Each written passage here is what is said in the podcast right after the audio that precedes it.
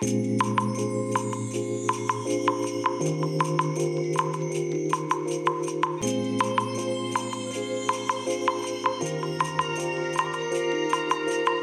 い、おはようございます。本日はですね、4月9日日曜日でございます。車の中の気温は10.4度ですね。えーとね、まあ10.4度っていうと、今までの中ではそんなに寒いというほどではないはずなんですけども、ね、まあここ最近としてはちょっと寒いなという感じなんですよね。えー、朝起きてね、ちょっと肌寒いという風に感じました。はい。えー天気はね、快晴ですね。あ、もう桜の花はほぼないですね。もう木桜になってますね。あ、は木桜、葉桜ですね。葉桜になってますね。はい。えーそれでね、まあ、今日は、あの、私、あの、神奈川県に住んでましてね、えー神奈川県の、えー県知事と県会議員のね、えー選挙の投票日という風になってますので、えーまだね、行ってませんので、仕事帰りにね、まあ行こうかなと思ってますけども、まあ今回ね、神奈川県知事の候補者がね、もうね、信じられないほど選択肢がないというね、いやー、本当にびっくりですよね。なんか、都知事選挙と同じぐらいの悲惨さというかね、下手するとそれ以上かもしれないっていうぐらいね、なんて言うんでしょうかね、もう、ね、言葉で表現するのも何とも言えないですけども、まあ最悪な状況ですよね。はい。えーそれでね、まあ昨日収録したラジログ、今朝公開したラジログですけども、まあアニメのお話をさせていただいたんですが、えっ、とね、昨日ね、あれを見たんですよ。最終的に。えー新潮勇者っていうね、えーまあお話ししていた中の、えー一つなんですけども、もうね、2019年だから数年前にテレビアニメ放送されたアニメだったんですけどね。いや、最後までね、見ちゃいました、結局。いやー、面白かったですね。あの、基本的にはね、コメディ路線なんですよ。えーコメディ路線なんですけども、ね、まだ見てない方いらっしゃいましたらね、まあちょっとね、見てもらいたいなっていう。もうベタなコメディ路線。えっ、とね、まあ勇者がね、慎重すぎるんですよ。強いんだけども、すごく慎重すぎて、本当にね、いろんな対策をね、えー主人公、主人公っていうか、その、自分を召喚したね、サポートしてくれる女神にすら、えー内容を伝えずですね、まあ、どんどん強くなっていくんですね。で、敵もね、さることながら、あの、やっぱりね、いろいろ対策をしながらね、えー敵が出てくるんですけども、この、なんて言うんでしょうかね、あの、通常、まあ、この手の異世界転生ものって、えーまあ、ドラゴンクエストとかね、あの辺のゲームに似たようなもんですよね。えー最初のシーンは弱い敵が出てきて、えー徐々に徐々に敵が強くなってくるっていうね。まあ、ドラゴンボールなんかもね、まさにそんな感じでしたけども、えーそういう展開っていうのがまあ、ベタだと思うんですけども、この物語はね、いきなりね、四天王が出てくるんですよ。敵としてね、四天王が出てきて、えー究極のピンチに陥るんですけども、そこもね、あの、なんて言うんでしょうかね、この異世界転生ものって最初女神が出てきて、で、転生させられて以降、女神ってね、ほとんど脇役でしか出てこないっていうのがパ、ね、大半なんですけども、この物語はね、女神がね、ずっとサポートしてるんですよ。で、この人間の世界と天界って言ってね、神様の世界を行ったり来たりすることができるようになってて、ただそれはね、女神じゃないとできないっていうね。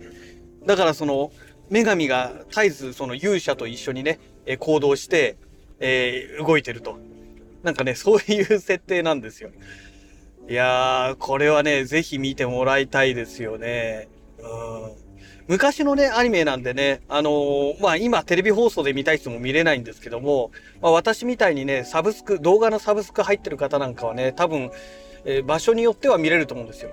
えっ、と、D アニメストアでは見れますので、まあもし D アニメストア、えー登録、ね、契約されてる方いらっしゃいましたら、まあぜひね、えー身長勇者、サブタイトルでね、なんだったっけな、身、身長すぎて、俺強え、えーなんとかだけど、てんてんてんみたいな、なんかそんな感じのね、えータイトルだったような気がします。はい。うん。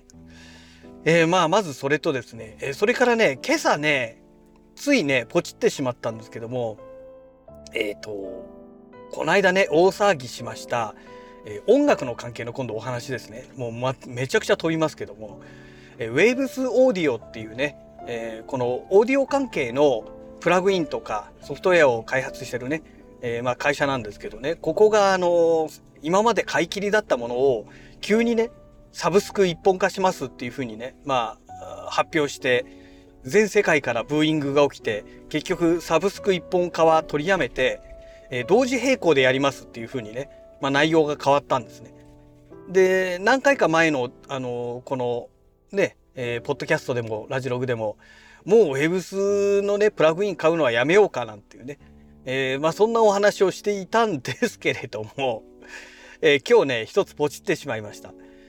本当はね、別のものを買おうかなと思ったんですよ。えー、ボーカル、ボーカルじゃない、なんだっけ、なんとかボックスとかなんとかっていうね、ごめんなさい。もう全然言葉が出てこないですね。ポチってないので出てこないんですけども。まあこれをね、ポチろうかなと思ってね、えー、それで、まあ、YouTube の動画をね、朝ね、ちゃちゃっと検索したらですね、ボーカルベンダーっていうね、プラグインが同じ Waves から出ていまして、あ、こっちの方がシンプルでいいかなと思ってね、そっちをポチっちゃいました。で、ボーカルベンダー、これ、どういうプラグインなのかと言いますと、まあもう、字の通りですよね。ボーカルなんですよ。えっ、ー、と、人間の声ですね。人間の声の帯域を、まあ、変換してくれる、そういうね、プラグインなんですね。ですので人間の声に特化したプラグインですからあのね人間の声以外の周波数っていうのは変えないらしいんですよ。これね海外の YouTuber さんがあの検証してやってたんですよね。えー、楽器の音声をボーカルベンダー使ってやったら変わるのかっていうので試したら人間の声の帯域しか変わらなかったっていうね。でえっ、と、いわゆる VTuber をやられてる方が、いろんなね、この、なんて言うんでしょう。まあ、男性の声を女性の声に変換するっていうのをね、いろんなプラグインを試しながらやってたんですけども、え、その中でボーカルベンダーも一つとして入ってまして、で、ボーカルベンダーを使うと、低音のガリガリの声が入ってしまうっていうね、まあ、評価をされてたんですよ。で、その大きな理由っていうのが、そのボーカルベンダーが対応してる帯域っていうのが人間の声の帯域。要するに、ものすごい低音とかっていうのはちゃんと対応してないということなんですね。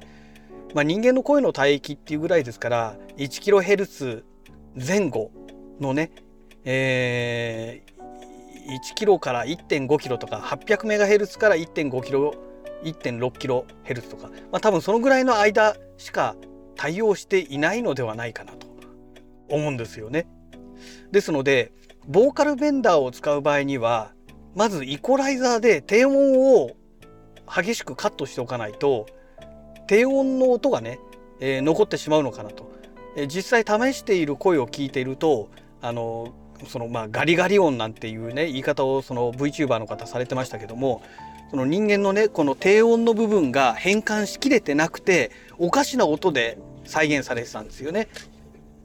なのでマイクなんかもいいマイクを使わない方がいいんじゃないのかなと。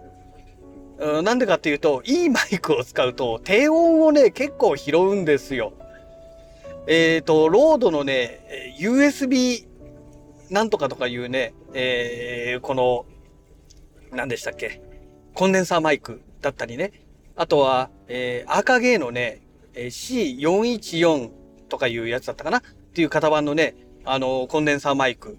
まあ、あと、ソニーの、えー、C357 だったかな？っていうね、まあ、コンデンサーマイクを持ってるんですけども、この手のコンデンサーマイクを使って音声取ると、やっぱりね、私の声もね、結構な低音が響くんですよ。で、低音が響きすぎちゃうと、やっぱりね、人間の声ってね、聞き取りにくいんですよね。だから私なんか仕事で、仕事柄ね、どうしてもお客様とのこう対応で、いろんな話をする中で、まあ電話なんかもそうなんですけども、男性の声よりも女性の声の方が聞き取りやすいっていうのあるじゃないですか。これなんでかっていうと女性の声はキーが高いからなんですよね。でねサービス業いろんな小売店ねお店行くとやっぱり皆さん大体声高いじゃないですか。えジャパネット高田がいい例ですよね。あの最初のねあの一番最初の社長さんですね 初代の方あの方なんかね、えー、ものすごい声が高いじゃないですか。ですので、すごく聞き取りやすいですよね。で、なんでかっていうと、やっぱり年配の方っていうのはもう耳が悪いので、低音だとね、ほんと聞き取りにくいんですよ。多分ね、若い方だとあんまりね、そういう、その、なんて言うんでしょう、低音が聞き取りにくいっていうのは少ないのかもしれないんですけども、やっぱりね、ある程度年齢を経過するとですね、低音の声っていうのがね、すごく聞き取りにくいんですよね。ですので、やっぱりね、声っていうのはね、なるべく高めに話すというのがね、あの、なんて言うんでしょう。まあ、心象がいいんですよね。聞き取りやすいものですので。ですので、あのー、なんでこんなお話になっちゃったんですかね。全然関係ないお話になってましたけども。まあ、ですので、その、なんて言うんでしょう。まあ、元の話戻りますけど、ボーカルベンダーで声を変えるときには、やっぱり声を高めにね、えー、収録した方が、まあ、編集はしやすいし、変な音も出なくていいのかななんて思いますけどね。まあ実際問題まだ私の声を試していないので、インストールしたところでね、えー、自宅出てきてしまいましたからやってませんけども、まあその辺がね、うまくできたらいいななんて思ってます。この辺のね、えー、ポッドキャストでもね、え、使えたらいいななんて思ってますので、まあまたね、この辺の操作ができるようになりましたら、ポッドキャストで使っていきますので、え、楽しみにね、え、お待ちいただければと思います。それではまた。